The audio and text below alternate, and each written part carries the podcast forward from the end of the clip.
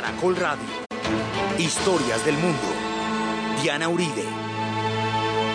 Buenas. Les invitamos a los oyentes de Caracol que quieran ponerse en contacto con los programas, llamar al 2 68 67 97 268 67 97 o escribir al email de auribe arroba hotmail.com o consultar la página web www.infocasadelahistoria.org.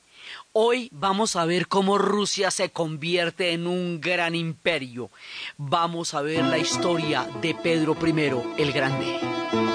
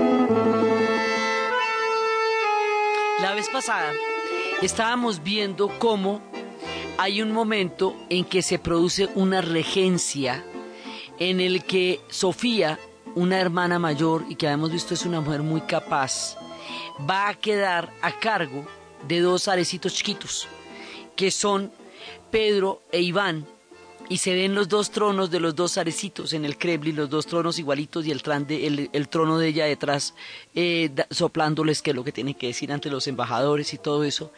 Y era una mujer bastante, bastante dotada para los asuntos del Estado y bastante interesada en serlo. Pero esta era la época que le iba a tocar, era Pedro. Entonces Pedro, cuando era pequeño, tenía un juego jugaba con los muchachitos de, digamos, de su mundo, jugaba a los soldados, pero jugaban con armas de verdad, jugaban con cañones y cosas de esas, que a Sofía no le parecía así como particular que él jugara con eso. Y entonces resulta que con el tiempo, esos muchachos que jugaban con él de chiquitos, que era un juego de niños, se van convirtiendo en muchachos grandes y con el tiempo y jugaban contra los del pueblo de al lado y, hacían toda clase de simulaciones y todo. Bueno, el tiempo se fue volviendo una guardia personal, pero una guardia personal la cosa más increíble que le dio un poder a Pedro. Esta gente lo acompañaría toda la vida como los generales de Alejandro.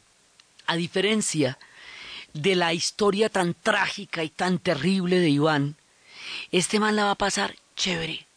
Va a tener muy buenos amigos, a lo largo de su vida, gente en quien confiar hombro con hombro, que es la mayor, eh, la mayor fortuna, el mayor tesoro que puede tener alguien en el poder, alguien que sea su mano derecha y en quien confiar. Va a tener amor, va a tener grandeza, va a tener logro, su vida va a ser espléndida, y de su mano Rusia se va a convertir en una cosa del otro mundo y va a pasar de ser esta historia de reinos que casi lo logran y a veces lo lograron a convertirse en un imperio de verdad para Dios. Y va a salir a Europa, digamos, es el estreno mundial que se tenga el mundo, que Rusia se convirtió en un imperio. Y todo eso va a pasar de la mano de este personaje que es impresionante. Y su hermana lo era igual, fíjate, pero ella era mujer y el hombre la va, la va calibrando desde chiquito, dice esta mujer, yo soy el que voy a gobernar. y ella tiene todas las ganas de quedarse en el poder y convertirse en zarina y esto no se va a poder. Ahora, él de pequeño le pasó que hubo una rebelión en las conspiraciones de boyardos y todo eso en tiempos de regencias, en vacíos de poder que suceden, hubo una rebelión y eso aterrorizados salieron del Kremlin él y su mamá y estuvieron a punto de ser asesinados por una conspiración y se fueron a una a un poblado cercano donde estuvieron asilados y eso hizo que Pedro le cogiera bronca al Kremlin y a Moscú, digamos, nunca a Moscú le gustó porque tenía la imagen de la gente que él vio asesinar porque se mataron muchos de su, digamos, de su gente y luego él va a, tener ya una, una infancia, digamos, eso fue lo que le pasó, que le dejó una huella muy profunda. Pero de resto el hombre va a crecer en buenas condiciones y nunca va a querer volver a Moscú, nunca va a querer al Kremlin. Por eso es que de aquí en adelante se van creando las condiciones afectivas para la fundación de una nueva capital. Entonces el hombre, con su guardia personal de mucharejos, que van a crear una guardia enorme, se va a enfrentar a la guardia personal que la zarina, pues que la, mujer, la, que su hermana Sofía tenía para ella. Y finalmente, cuando ya tiene la edad suficiente, la va a desafiar, va a derrotar a la guardia de ella frente a la ventana donde la recluyó en un monasterio, y debajo de la ventana los va a ahorcar para que ella sienta eh, los gritos y el dolor del fin de su, eh, digamos, de su efímero poder, y la va a dejar allá encerrada el resto de la vida y se ve esa ventana con ese frío en ese monasterio y con ese jardín afuera y es una imagen absolutamente triste de cómo se truncó la vida de una mujer que hubiera podido también ser muy importante en la vida de Rusia y que le tocó la mala porque estaba Pedro detrás. Entonces empieza Pedro a gobernar. Cuando Pedro empieza, él lo primero que se da cuenta es que hay un momento en que Europa se está convirtiendo en un gran poderío conformado por una cantidad de potencias. Esas potencias están desarrollando toda una clase de revoluciones científicas, de exploraciones, de navegaciones, de toda, o sea, están desarrollando un conocimiento muy poderoso. Y ese conocimiento y todo lo que está pasando en Europa en el Renacimiento, porque en todo el tiempo que los rusos estuvieron enfrentando el problema tártaro, enfrentando el problema de los mongoles y todo esto, Europa entró en el Renacimiento, como fueron 250 años. En esos 250 años, Europa pasa de estas sociedades fragmentadas del medioevo, un poco autistas en sus abadías y en sus pequeños feudos, a convertirse en la pomada.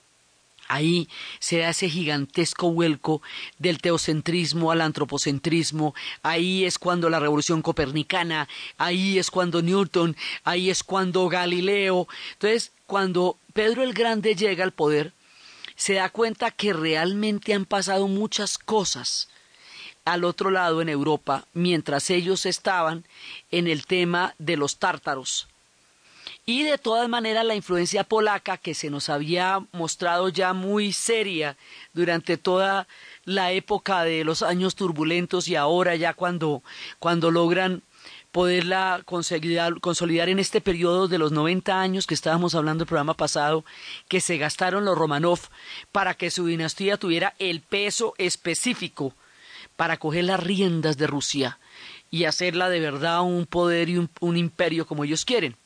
Entonces, Pedro se da cuenta que es muy importante asimilar este cambio, que es muy importante entender la naturaleza de las transformaciones de Europa, porque si no lo hacen, Europa en un momento dado va a avanzar sobre ellos y los va a llevar a la servidumbre, y eso sería una cosa inadmisible. Entonces dice, hay que tomarnos muy en serio Europa, hay que imitarla, hay que conocerla, hay que entenderla y hay que crear un efecto de espejo para que Europa no considere que por encima de nosotros puede pasar, sino que nosotros somos parte también de esas cortes europeas. Esto, digamos, algunos en la historia han entendido eso con el continente europeo y se han salvado. Mucho tiempo más adelante, cuando empezaría el colonialismo, el rey de Siam en Tailandia entendió cuando Tailandia se llamaba Siam que si los europeos no consideraban que Tailandia era una civilización, inmediatamente entraban a repartírsela. Y otro tanto entendería Japón en la era Meiji cuando le tocó abrirse. Pedro entiende que hay que tomarse en serio Europa, que llegó la hora de la historia europea de Rusia. Por eso habíamos dicho en el programa pasado que la historia de la dinastía de los Rurik, desde el momento que se hace la fusión de los eslavos y los varegos y de Olga, Oleg, Rurik, Vladimir, hasta Iván, todos los Ivanes, Iván IV, Vasili e Iván el Terrible, es una historia más que todo asiática. Es una historia que tiene que ver es con los tártaros, en el momento en que los tártaros, o sea, los mongoles rusos, llegan a, moldear la historia de los rusos en esa época cuando destruyeron la Rusia de Kiev y todo eso. Mientras que la historia de los Romanov, desde el comienzo, desde Miguel, desde 1613, es la historia de la parte europea de Rusia. Y estas dos dinastías hacen de Rusia un país euroasiático, tan metido en el corazón del Asia como protagonista en la historia de Europa. De aquí en adelante, Rusia será indispensable en la historia de Europa, tan importante desde las épocas de Pedro el Grande como las cumbres que ahorita se celebran en la OTAN. O sea, Rusia de aquí para adelante son pasos de animal grande, porque ya se está poniendo del tamaño de los europeos, y los europeos ahí ya habían cogido una ventaja grande. Entonces, ¿qué es lo que hace? es intentar entenderlo. Usted por un lado manda un pocotón de gente. Usted se me va para allá y me aprende ingeniería naval y me le aprende a los holandeses cómo es que hacen sus barcos y cuáles son sus técnicas de navegación. Usted se me va y me averigua qué es lo que los científicos saben y cómo es que funciona la física y todas esas cosas que ellos están aprendiendo. Usted me va para allá y me aprende finanzas, cómo funciona la banca, cómo está funcionando la economía de ellos y qué es lo que se inventaron y cómo es el temite de los créditos y tanta cosa que están haciendo ahora, entonces usted va y me averigua eso. Entonces manda gente por todas partes de Europa, rusos, para aprender y absorber todo el conocimiento que los europeos están produciendo para llevarlo a Rusia. Y más adelante, él va a hacer una comitiva con 200 rusos que van por todas partes durante tres años. Y por todas partes durante tres años para averiguar cómo es el tema de Europa. Pero él va de incógnito en la comitiva. Quiere decir que si alguien llega a saber que Pedro el Grande está en esa comitiva, inmediatamente lo decapitan por sapo.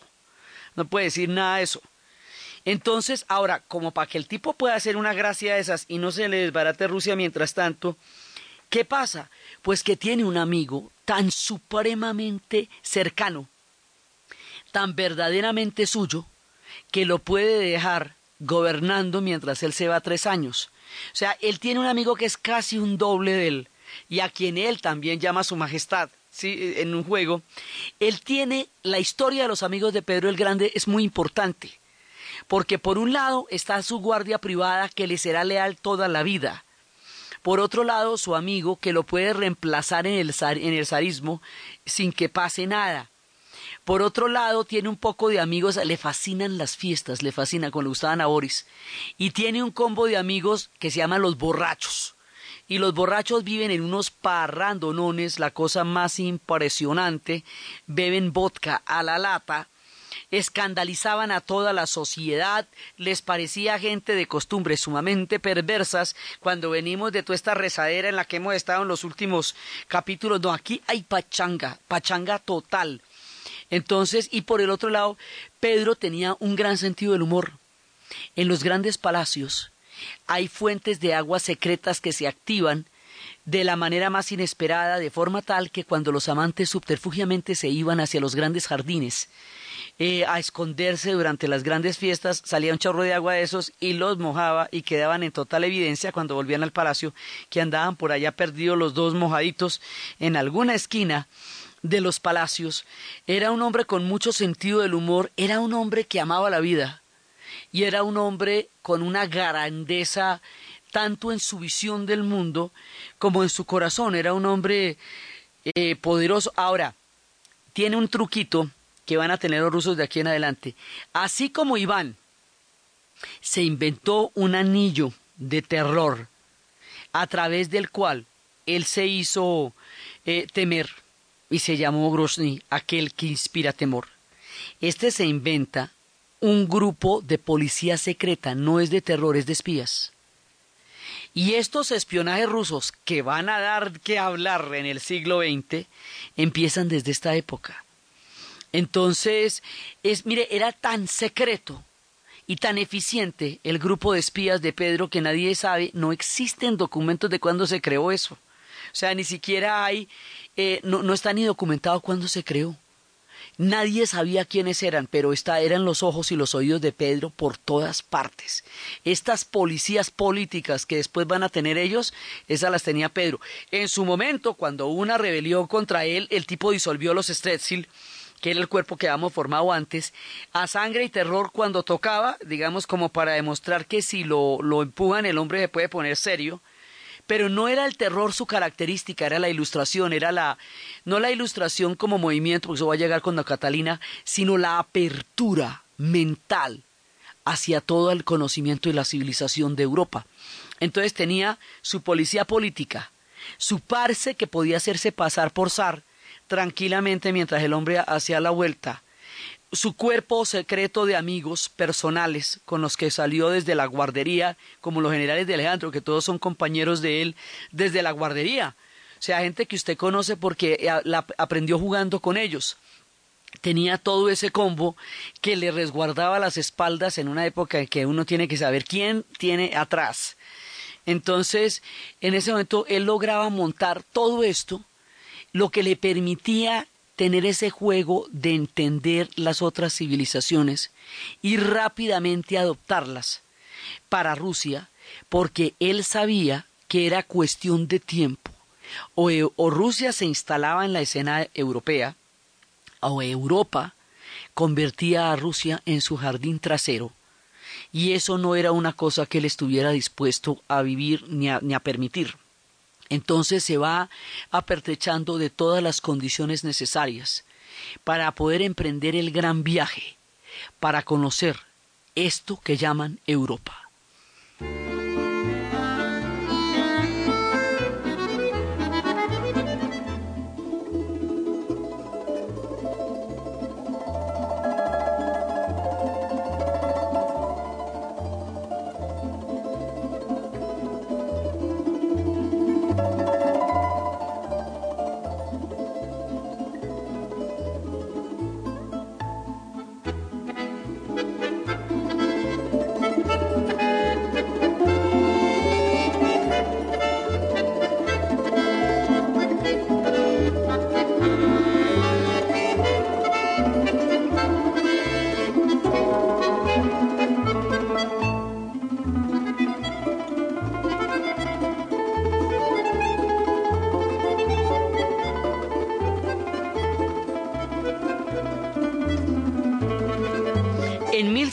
1697 sale Pedro y con fines educativos se va para Lituania, Curlandia, Holanda, Inglaterra, Alemania y Austria. Y estudia construcción naval, anatomía. ¿Cómo diría que aprendió a sacar muelas? Y cuando la gente tenía problemas de muelas, él mismo iba y se las sacaba ahí en el palacio. Era un amante de los oficios. Todo zar debía saber un oficio y ese se lo sabía todos. Era carpintero, talabartero, sacaba muelas, ingeniero naval. Era gomoso, le gustaba todo, le parecía chévere todo. Entonces, el hombre era increíble en su capacidad para aprender y para aprender en todos los sentidos. No, tenía ningún tipo de prejuicio con nada que a alguno algo le pareciera que debería aprender y otras cosas le pareciera que no, todo le venía bien. Emprende su gran viaje y cuando llega, dice, bueno, ahora nos vamos a poner serios, porque es que al cabo de tres años le avisan que hay una conspiración y que debe devolverse. La idea es que él quiere convencer a los europeos de la amenaza del imperio turco otomano porque quiere expandirse a través del mar Azov por el mar Negro y arrancar, salir al Mediterráneo también. Pero ahí es donde está Turquía, que en este momento es el imperio turco otomano en la máxima. El imperio turco otomano durante la época de Pedro el Grande va a ser un poderío formidable, absolutamente increíble, y es cuando van a llegar casi hasta Viena. Sin embargo, los europeos no le paran muchas bolas en el término de la amenaza turca, porque para ellos, para el resto de Europa, Francia es, está lo suficientemente envalentonada como para poner a temblar a toda Europa. Y todos están es como poniendo moscas con Francia, pues se está volviendo muy grande porque también estamos en la época en que Francia se pega a esa consolidada de Estado Nacional. Y por el otro lado Suecia es muy importante Suecia en ese momento, Suecia tuvo un papel protagónico en la guerra de los 30 años y en tiempos de la reforma Suecia va a ser protestante, lo que va a hacer que también esté metida en las guerras y también tenga un papel ahí muy grande. Entonces él no logra eh, advertir para ellos lo importante de trancar a los turcos, pero sí logra que le pare bolas con el término de los suecos entonces se va a enfrentar a los suecos, que hasta entonces los suecos como son tan pacíficos ahora, como son tan, eh, digamos, tan capaces de eh, mirar la humanidad desde una óptica distinta y plantear el premio Nobel y todo eso, y no se metieron en las guerras del siglo XX con toda sabiduría, pues uno no se acuerda que ellos guerrearon en forma. Primero eran los vikingos, con eso te digo y después ellos van a ser un reino muy importante, muy, muy importante, que es el reino que está impidiendo la salida de los rusos al Báltico. O sea, para salir a Europa, eso no hay sino dos caminos, el Báltico y el Mar Negro. O sea, o nos vamos de Mediterráneo y todo eso, o nos vamos para arriba, para el Báltico, por la Liga de Hansa y todo eso. Una de las dos. Esa expansión no la habíamos logrado entre, en tiempos de, Miguel y de Fiodor no lo habíamos logrado, porque ahí nos habían taponado los suecos y los turcos. Ahora, con esta alianza con Europa, sí nos vamos a poner en el temita de sacar a los suecos para poder alcanzar un punto importantísimo en el Báltico y controlar la zona. Y ahí consolidamos la historia europea ya habíamos incorporado Ucrania, ya habíamos incorporado Bielorrusia, ¿cierto? Ya teníamos, ya las teníamos de la mano. Ahora necesitamos lo mismo que necesita Rusia toda la vida, controlar los puertos, porque los ríos son de ellos. Entonces, para controlar los puertos yo necesito un puerto en el Báltico, una ciudad en el Báltico, de manera que los suecos no controlen la salida de mis ríos, sino que las controle yo. Igualmente necesito la misma vuelta en el Mar Negro, controlar los puertos de las salidas de los ríos, siempre. La historia esta es buscando un puerto para controlar la salida de un río y la, la, la comunicación a los mares. Eso es básicamente, esto son historias, historias de geografías. Entonces, el hombre después de haberse dado toda esa vuelta, Llega y bueno, primero plantea la reforma y le va a cortar la barba a todo el mundo. Esto era un escándalo porque la barba era una forma de virilidad divina. Se la deja solamente a los grandes popes, a los grandes prelados. De resto no más. Todo el mundo tiene que cortar las barbas, todo el mundo tiene que usar pantalones, van a dejar los pantalones bombachos, todo el mundo se va a vestir a la europeo, la moda va a ser a la europea, pero a lo bestia. O sea, lo va a hacer bravamente porque no, que es que modernizarse eh, significa asimilar las costumbres, asimilar la moda, la comida, las tradiciones, para poder entender el concepto de modernidad que están manejando los europeos, porque Pedro es lo suficientemente astuto que para entender que en el concepto de modernidad que se están inventando los europeos, es donde radica el eje de su poderío porque es eso lo que los hace empezar a creerse superiores al resto del planeta, lo que nosotros llamamos eurocentrismo. Esa mirada solipsista que considera que sólo la civilización europea es civilización, que Europa es el centro del universo y que todos los demás pueblos eventualmente van a ser civilizados por ellos en la medida en que los conquisten y los exploten para compartir con ellos algo de su refulgente civilización, eso está basado en el concepto de la modernidad. porque los europeos al inventárselo se volvieron una medida de qué es atraso y qué es desarrollo y esa medida es el concepto de modernidad. Esto lo entiende Pedro, ¿cómo te parece? Lo entiende y lo entiende bien. Sí, ah, bueno, entonces si nos toca, nos quitamos las barbas, pues no las quitamos. Y si nos vamos a quitar los bombachos, nos quitamos los bombachos. Y aquí todo el mundo se vuelve europeo. Mi corte va a ser una corte europea. Entonces se va a enfrentar con los suecos y los va a derrotar. Hay un momento en la campaña con los suecos en que se acaba el hierro para los cañones. Y en ese momento Pedro entra en un estado crítico y dice, el próximo que, callémonos un momentico, el próximo que abra la boca tiene que tener una solución para el problema. A ver, lo reto a eso. Se quedan todos en silencio. Y en ese silencio de la crisis, Pedro está mirando por la ventana. Y al mirar por la ventana de pronto ve las campanas de las iglesias. las campanas bajémoslas de ahí y fundámoslas. Y de, ay, ay, Pedro, por Dios, pero mira cómo vas a, bajémoslas de ahí y las fundimos. Y de ahí vamos a sacar los cañones para derrotar a los suecos. Mire, después de lo que les he contado de las campanas ortodoxas, esto es lo más impensable, la irreverencia máxima. Esto es, mejor dicho, echar por la calle en medio. Y así resolvió Pedro el Grande el tema del hierro para los cañones en la guerra contra los suecos.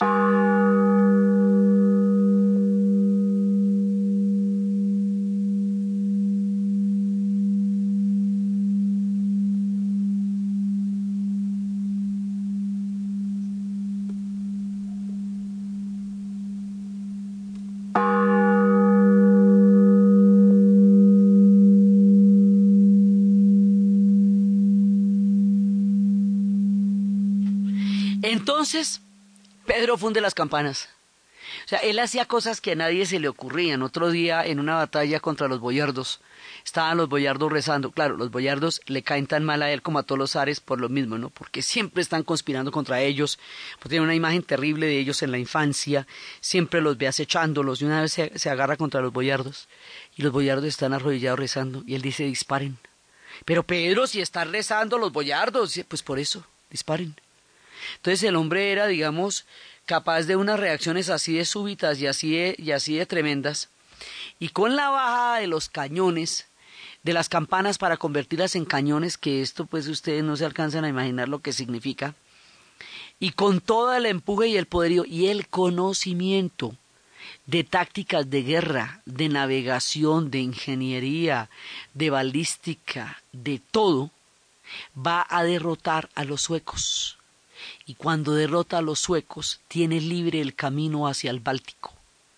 Y para conmemorar la derrota de los suecos y para sellar el destino ruso para siempre en el Báltico, va a construir una ciudad, pero te digo, la ciudad, una de las ciudades más bellas del mundo, la Venecia del Báltico, comparable solamente con Praga y Estambul y París, digamos, es como París, pero más grande. Sí, una cosa del otro mundo que va a llevar en su mismo honor el nombre de San Petersburgo. San Petersburgo eh, se va a construir sobre una serie de pantanos, que, que, pantanos fríos que quedan en el Báltico, y a través de un sistema de puentes y de canales y sobre la sangre y los huesos de los prisioneros suecos y de millones de campesinos de la zona, va a construir sobre el pantano una ciudad espléndida, una ciudad magnífica, una ciudad inimaginablemente bella. Y es como París, pero más grande, porque el tema de los tardíos estilos que llegan a Rusia hace que cuando ya no están en Europa lleguen a Rusia, pero lleguen perfectos. O sea, el barroco ya estaba terminado, entonces aquí va a llegar un barroco perfecto, el florentino ya estaba terminado. Entonces, se va a traer un combo de arquitectos, de ingenieros, de diseñadores, de escultores, de decoradores, de todo, para crear esta ciudad y va a traer un tipo que se llama Rastrelli, que es muy importante porque Rastrelli es el que le va a dar el toque, la característica de los palacios de invierno. Y va a ser el que, el que va a generar un estilo, que es ese estilo de los espejos que hacen ver más grandes los espacios y son los estilos de las cenefas en las paredes en forma vertical, en colores diferentes que dan una sensación impasmosa, increíble a los grandes salones de baile, es donde van a ser todos esos cuadros y todas esas cosas tan maravillosas. Y va a ser la obra de toda su vida. Pero lo más curioso es que en San Petersburgo hay una casa, en una casita en la, en la esquina de la ciudad, una casa de madera sencilla, modesta, sorprendentemente sobria. Ahí pasó mucha parte de su vida Pedro el Grande, porque resulta que él era un residente de obra, la gloria era para la Santa Madre Rusia, no para él. O sea, la gloria era para su proyecto ruso, por eso es muy importante entender que todos están al servicio de la Santa Madre y a pesar de todo lo, lo francachelo y lo comilón, él vivía muy austeramente en su casita, viendo cómo levantaban San Petersburgo. Estos son unos palacios absolutamente indescriptibles, eso es bastante más grande que Versalles, y hay que ver que Versalles es grande. Estos son unos decorados, y ese clima gélido y esos vientos bálticos le dan un hálito a esta ciudad monumental que es hiere la vista con esa belleza impresionante y todas esas basílicas.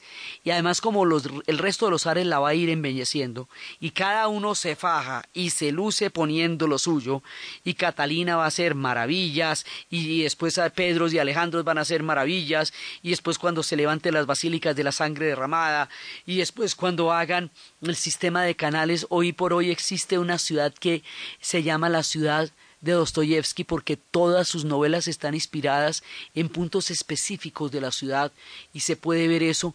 Hoy por hoy es una ciudad de morirse donde uno ve murales con la tabla periódica de Mandeleyev, sí, para recordarle que fueron los rusos los que hicieron la tabla periódica. o Petrogrado. Ustedes han oído que en la ciudad rusa llaman Volgograd. Sí, eh, Lenin, eso se va a llamar porque Grad es ciudad en ruso. Entonces en esa época se va a llamar Petrograd o Petrogrado que es como lo conocen los trotskistas, porque fue la época del Soviet de Petrogrado. Y más adelante, cuando ya triunfó la revolución, cuando la entonces se pues la, la, logra meter en un convento, no, no se pueden divorciar, pues la, la tenía en un convento y después resulta que uno de sus generales se va a enamorar de una campesina. Y esa campesina era una campesina mamacita y el general la tenía de novia y cuando la vio Pedro dijo, bueno, pero ¿y esto qué es tan divina? Entonces, pues eso sí, Pedro mata a general, ¿qué vamos a hacer? Entonces, general tuvo que ceder novia a Pedro, motivo zarismo.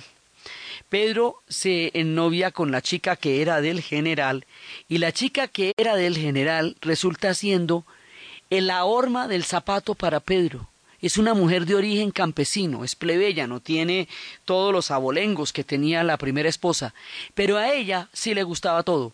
Le gustaba la aventura, le gustaban los viajes, le gustaba la arquitectura, le gustaba todo lo que le gustaba a Pedro, y él va a encontrar una mujer que le va a dar la talla para su gigantesca obra, que lo adora, que sabe interpretar sus deseos, que sabe comprender su grandeza, y que va a ser su gran compañera. Entonces el hombre va a tener la grandeza, el reconocimiento, los amigos, los más cercanos, una mujer que lo va a adorar y un tiempo espléndido y todas esas condiciones van a hacer que su reinado sea uno de los mejores momentos en toda la historia de Rusia.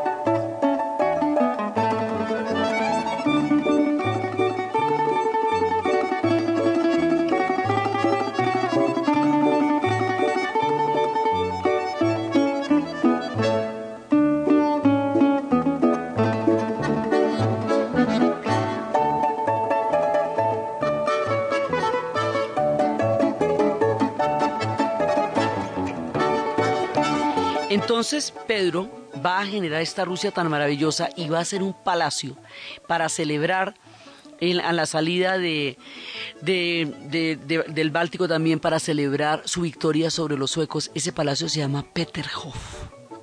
El palacio de Peterhof es una cosa del otro mundo, porque es además una manera de demostrar el poderío sobre los suecos, su victoria sobre los suecos. Es un palacio maravilloso para todos menos para los suecos, porque pues es para hacerle fieros a los suecos. Inclusive desde ahí es que empieza el declive de los suecos dentro del escenario del poderío de Europa. Poco a poco van a ir decayendo. Eh, su esplendor llegó hasta que Rusia entró al Báltico. Este palacio de Peterhof es todo dorado y tiene unas fuentes hechas de terrazas, de tableros de ajedrez, del tamaño de una terraza de un edificio. Tres terrazas con los, con los tableros de ajedrez puestos en ellas, con las fuentes que bañan los tableros, rodeadas de figuras de doradas, todo hecho en pan de oro, con una cantidad de jardines increíbles. Este palacio es una joya, y ese era el que tenía también el famoso Neptuno. De ellos, un Neptuno que en, un tiempo le regalaron los alemanes, que tenía un estilo muy, pues no le lo regalaron, pero tenía un estilo muy germano. Más adelante, este palacio de Peterhof, en tiempos dolorosos de la Segunda Guerra Mundial, va a quedar destruido a pedazos, pero va a quedar hecho añicos. Y el pueblo ruso, desesperado, va a coger cada uno de los pedacitos de lo que quedaba del bombardeo gigantesco del palacio y lo va a llevar ante las autoridades a ver si eso sirve para reconstruir el palacio. Y durante 25 años van a durar reconstruyendo el palacio de Peterhof. Y de esa manera emularán la grandeza de Pedro, y en el palacio actual, construido tal y cual Pedro lo concebió, están todas las imágenes de la Segunda Guerra Mundial, sala por sala, de cómo quedó esto destruido durante los bombardeos y cómo lo hicieron, y cómo quedó de maravilloso, y cuando los rusos se tomaron Berlín, y para finalizar la Segunda Guerra Mundial, en una caja, en uno de los sitios de, de Berlín encontraron el Neptuno, los alemanes lo habían llevado, los nazis se lo han llevado la invasión y lo tenían por allá en una caja y cuando lo vieron les dio una furia y allá tienen su Neptuno y a todo el mundo le cuentan que ese Neptuno lo rescataron de las mismas calles de Berlín. Estaba por allá en un apartamento escondido y le tienen toda clase de dichas a su Neptuno y volvieron, hicieron su palacio y es uno de los sitios donde uno, donde uno siempre lo llevan al palacio de Peterhof porque es la muestra de la grandeza de ellos todos los rusos, para siempre, en todo momento, se van a identificar con Pedro el Grande. Él va a construir un imaginario de lo monumental, de lo gigantesco. Ya habíamos empezado a construir en piedra en tiempos de la Romanov, ya no teníamos las casas de madera, ya estamos empezando a embellecer las ciudades y todo eso. Pero esto ya es irnos para el otro lado y armar unos palacios absolutamente increíbles y toda la sorprendente y monumental fastuosidad de Rusia que uno no se imagina porque es eh, porque va más allá de todo lo que uno puede creer que ellos hayan hecho. Eso lo empieza Pedro el Grande. O sea, Pedro ensancha la imaginación de los rusos y les mete en la cabeza la grandeza. El hombre piensa en gigantesco, el hombre piensa en milenios, el hombre piensa en el futuro, el hombre tiene un proyecto para Rusia colosal y se lo va a hacer creer a su pueblo y desde ahí los rusos se empiezan a creer grandes y lo van a hacer. Y hay que ver cómo lo van a hacer van a llegar a ser tan grandes que van a compartir el planeta durante el siglo XX. La idea de grandeza la inspira Pedro, la cumple Pedro y la hace visible Pedro.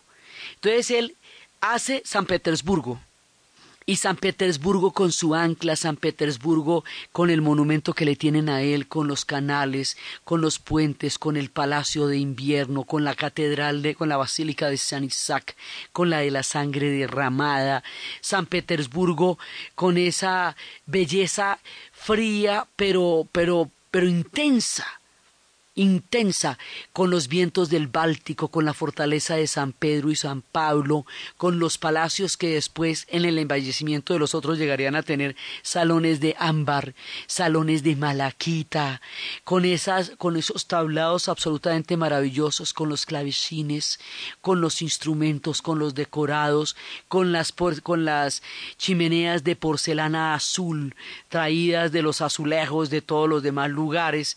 Esto es una cosa realmente deslumbrante, así que no hay palabras para describir San Petersburgo y cómo ellos la adoran y cómo hoy por hoy es una de los testimonios más perennes de una idea de grandeza, de un pueblo que allí construyó su proyecto colosal. Y la capital ya no va a ser Moscú, la capital va a ser San Petersburgo. Entonces fue Kiev, fue Novgorod, Moscú y ahora viene la época de San Petersburgo. Vamos a trasladar toda la, la, historia de Rusia nos va a gravitar alrededor de San Petersburgo y lo va a hacer durante 300 años. Va a haber una época, la fundió en 1703. Hubo una época, solamente unos añitos, en que los zares no estuvieron viviendo allá y en ese momento aprovecharon para arreglar ciertos problemas de arquitectura bien especiales hasta dejarla perfecta. Esto es un milagro porque, como les digo, es un pantano. Esto es una obra de ingeniería absolutamente colosal porque la secada de esos pantanos, la trazada de esas planchas y de esas losas sobre, sobre el agua, sobre todo esa, ese fango movedizo, para crear palacios espléndidos, la manera como se trajo esos europeos como preguntándoles qué vas a hacer el resto de tu vida, porque te voy a llevar a hacer una obra que te va a inmortalizar, y se van a hacer San Petersburgo también le dio a Pedro por hacerse preguntas. Óyeme, ¿qué habrá más allá de la Siberia? Esa Siberia que habíamos ensanchado la vez pasada, llena de cazadores de pieles, de cosacos y de monjes, que de los antiguos creyentes que también se rebelaron contra Pedro en un momento dado por el tema de las barbas, que lo consideraban un hereje espantoso, por el tema de los borrachos. Bueno, imagínate, pues Pedro era un personaje que, que podía escandalizar a muchos, pero él no le estaba preguntando la opinión a nadie de lo que él estaba haciendo. Entonces, en esa Siberia gigantesca, le encomienda a un amigo suyo, de origen sueco, que averigüe qué va más allá de la Siberia. El hombre inicia una expedición ardua, dolorosa, terrible, que no terminará con vida. Pero sí resuelve la pregunta, aunque él personalmente no vaya a rendir el testimonio ante Pedro, sí le resolvió la duda. ¿Qué hay más allá de la Siberia? Más allá de la Siberia hay un pequeño estrecho por donde se comunican los continentes, que cuando está congelado, que la mayor parte del año, se puede, se puede caminar. Y por ese estrecho eso nos sale a un lugar que ya nos linda con el continente americano y con el hemisferio de América, en nombre de ese hombre amigo de Pedro, de su sacrificio y de lo grande que fue la travesía para llegar allá, ese estrecho se llama por él Bering, el estrecho de Bering. Y si ya estamos en el estrecho de Bering, pues vamos a Alaska o qué? Entonces, hágale con Alaska. O sea, eh, hay un momento en que esta gente llegó hasta California, ¿sí? O sea, la expansión rusa es una cosa increíble y para Pedro era claro que el cielo era el límite. O sea, él no tenía ninguna cortapisa en su capacidad para imaginar la potencialidad de desarrollo de Rusia y como él no tiene límites en lo que él significa, pues no los va a fijar y no los tuvo. Y Rusia, que estaba empezando a consolidarse cuando él subió, que estaba terminando de afianzar un poder importante cuando él subió, termina convertido en un tremendo imperio, termina saliendo a una ciudad fastuosa, bellísima, bellísima, bellísima hasta la locura. Después veremos una película que se llama La Casa Rusa, que tiene casi como pretexto, con una trama tan sólida como las novelas de John Le Carré, San Petersburgo para lucirla. San Petersburgo inimaginablemente bella, serena, preciosa. fantástica, es su obra, es la obra de toda su vida. Él dejará San Petersburgo, a Rusia instalada en Europa, la modernidad comprendida como un concepto fundamental que ahora formará parte de la historia rusa. Europa instalada en Rusia, Rusia instalada en Europa, el estrecho de Bering, la Siberia, todas las reformas que él hizo, la modernidad, todo el esquema naval, ingeniero, financiero, todo lo va a entender y lo va a convertir en una síntesis prodigiosa para convertir a Rusia en un gran imperio. Y después de él, dos generaciones más adelante, habrá una mujer capaz de entender con creces lo que Pedro quiso y lo que Pedro hizo, y de continuar su obra con tal celeridad y con tal lucidez que ella como él será grande. Su nombre será Catalina, y el mundo la conocerá como Catalina la Grande. Y estos dos hacen de Rusia una historia impresionante. Entonces, desde los espacios de la modernidad, de los viajes, de las mentes que son capaces de concebir un futuro sin límites, del pensamiento gigantesco, de la generosidad, de la francachela, del gusto por el arte, de la amistad, de todas las prebendas que la vida le dio a este hombre y que devolvió con la grandeza a la Rusia, a la Santa Madre, que era en última su mayor adoración, en la narración de Ana Uribe, en la producción Jessy Rodríguez. Y para ustedes, feliz fin de semana.